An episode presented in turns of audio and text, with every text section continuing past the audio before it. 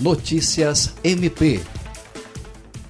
A Procuradora-Geral de Justiça, Cátia Rejane de Araújo Rodrigues, recebeu nesta segunda-feira 13 a deputada federal Perpétua Almeida, que veio pedir a intervenção do Ministério Público nas ações de combate à dengue. Segundo a parlamentar, os surtos vêm acontecendo com mais incidência nos municípios da região do Juruá, e uma das principais ações de combate de responsabilidade da União encontra-se suspensa. Ainda segundo a deputada, há registros de casos graves como de dengue hemorrágica, inclusive com óbitos na região.